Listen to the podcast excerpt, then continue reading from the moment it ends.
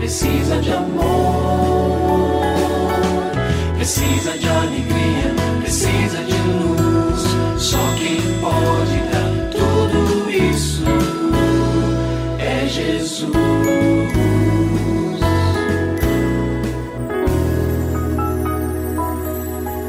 Olá, é uma alegria muito grande encontrar com você mais uma vez aqui no programa Família Hoje.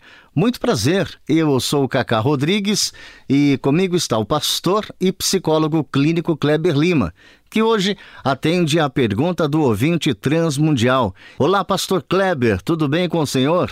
Graças a Deus, Cacá, tudo bem e com você? Graças a Deus, tudo bem, pastor. E vamos à pergunta de hoje. Pastor, eu namoro há quatro anos. Tivemos alguns problemas no início do relacionamento e já terminamos duas vezes. Estamos firmes há dois anos. Na última semana, falei para ele sobre a minha expectativa de nos casarmos. Ele disse que nunca falou comigo sobre casamento e que acha isso uma grande besteira. Fiquei extremamente chateada, pois no início do namoro ele havia dito que queria se casar e agora não sente mais essa vontade. Sinto que estou sendo enrolada e que ele não quer um real compromisso comigo. Será que é isso mesmo, pastor? Então, vamos começar dizendo o seguinte: a união conjugal pressupõe compromisso. Não há casamento sem comprometimento. Casamento é isso, é aliança. E isso demanda mais do que afeto. É preciso maturidade.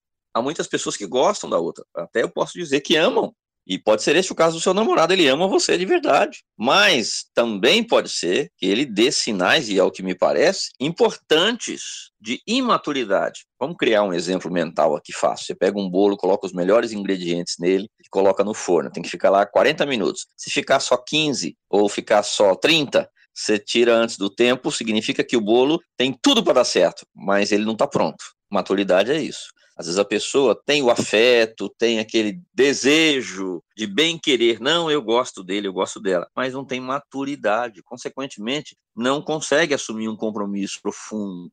E neste caso, querido ouvinte, a decisão se torna mais sua do que dele.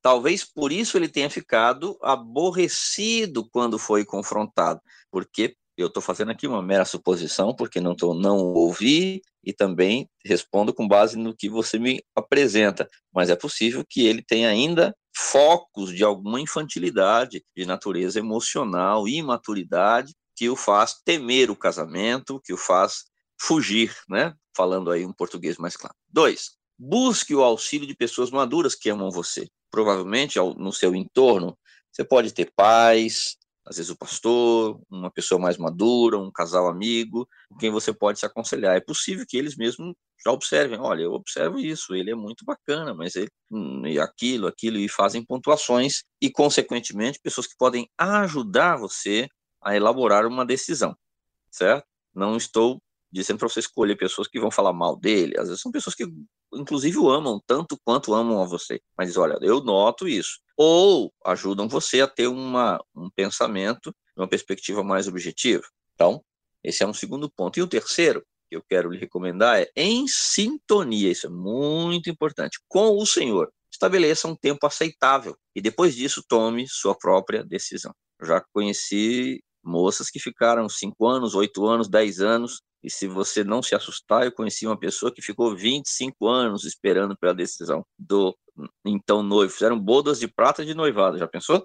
Imagino que não é este o seu caso. Trabalhe com o Senhor no seu coração, uma meta de tempo, ore, fale com outras pessoas, e a partir daí, se o quadro ficar inalterado, você vai tomar uma decisão, dizer, não, vou esperar o tempo que for, ou vamos finalizar aqui, porque eu desejo me casar e eu vou em busca de um outro relacionamento que me permita isso. E se você tem alguma dúvida relacionada à família, entre em contato com a gente, mande o seu e-mail para ouvinte@transmundial.org.br ou então através do nosso WhatsApp 11 974 18 14 56. Pastor Kleber, mais uma vez o nosso muito obrigado e até o nosso próximo encontro. Eu que agradeço, Cacá. Um grande abraço para você e para os nossos ouvintes.